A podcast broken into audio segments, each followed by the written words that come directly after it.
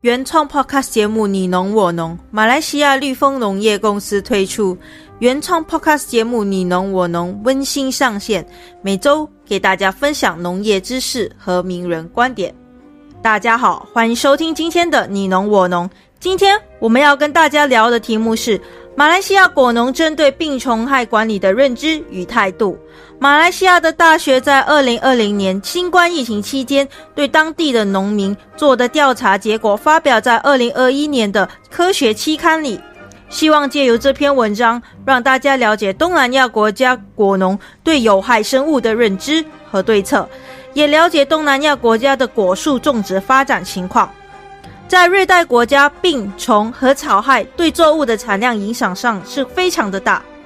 在马来西亚，二零一九年曾发生木瓜遭受病害的问题，砍伐数量超过一百万株。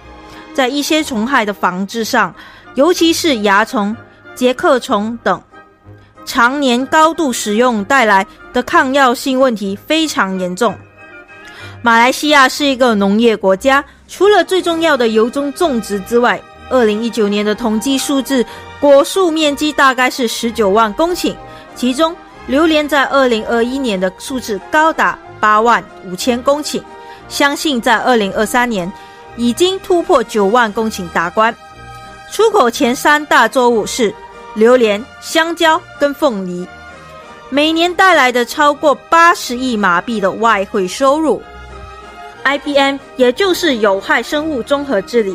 主要的定义是在生态经济各方面的考量之下，使用化学生物等的方式，将有害生物造成的经济损失降到最低。IPM 并不局限某特定方式或针对某种病虫害。在马来西亚的国家政策里，IPM 也呼应联合国可持续发展的一环。在可持续农业发展的框架里，IPM 和作物营养综合管理都是实现农业可持续发展的重要策略。顺带和大家一提，有关可持续作物营养管理的相关措施，马来西亚也有所谓的 LISA 组织，全名为低投入可持续农业发展联盟，针对作物营养和土壤管理有很好的实施方针。总归来说，各城对 IPN 战略是很认可的，但是在执行上或是在执行工作的成果认定，其实有很大的进步空间。一百五十名农户经由网上问卷调查，问卷的第一部分是调查农民背景，第二部分为了了解他们果树的生产成本和在意产量的因子，第三部分主要了解对付病虫害的措施，第四部分和第五部分了解农民对 IPM 的知识掌握度。五分制评分和实施 IPM 的态度，评分标准为五分满分。分别记录访谈的分数做总结。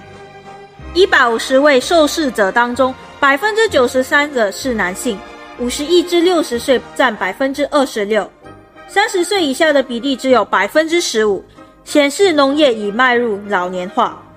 教育程度方面，具有中学程度的有百分之四十一，有大专教育程度的也高达百分之五十。实际上，本问卷使用网络填写的收集方式。在某种程度上也做筛选，未能完全客观反映大马农民的教育程度。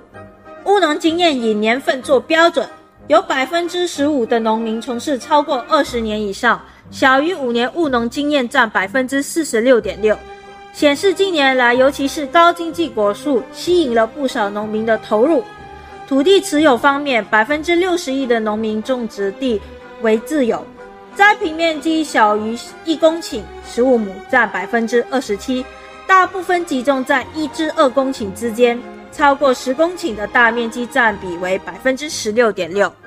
有百分之五十四的农民表示，植保支出和农场劳动力是大马农民最主要的支出，主要影响产量的因素。有百分之四十六点六的农民认认为是来自于病虫害。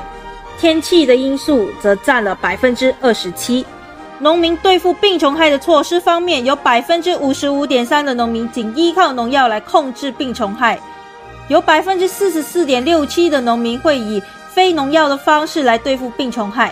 主要的原因是非化学性的方式，比如生物农药的使用，在大马还属于十分起初的阶段。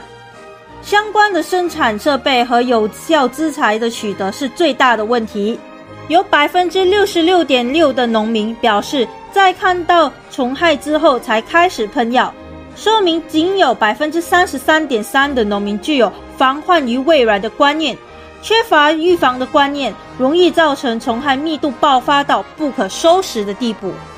农民对 IBM 的知识程度调查，在一到五分的评分标准里，对 IBM 主要意义、农业生态的重要性和化学农药的危害程度认识均高达四分以上，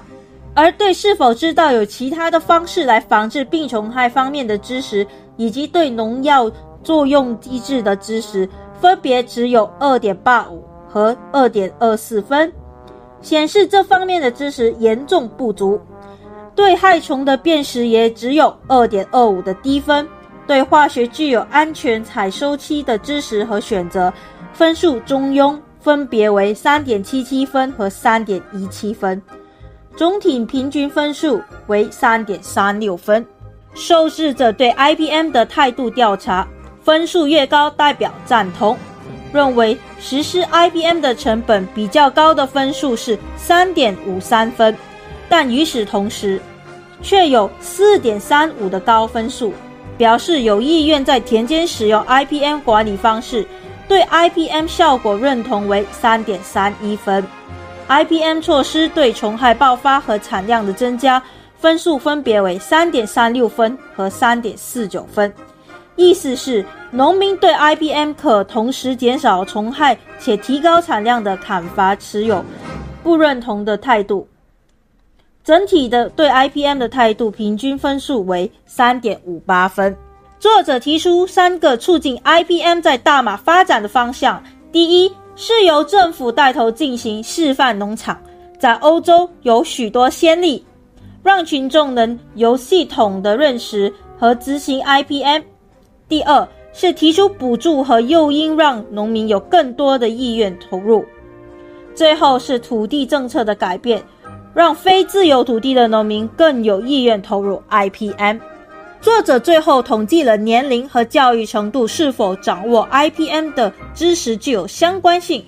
两者显示没有显著的差异，代表的是对 IPM 知识的程度不取决于年龄和教育水平，只要有心学习和执行，都能克服困难并贯彻。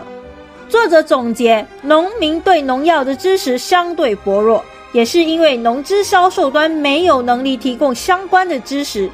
在商言商，这些服务商也不具有提供普及知识的诱因，所以作者也提出推广田间学校的概念。事实上，在大马早在二零一三年就有推行，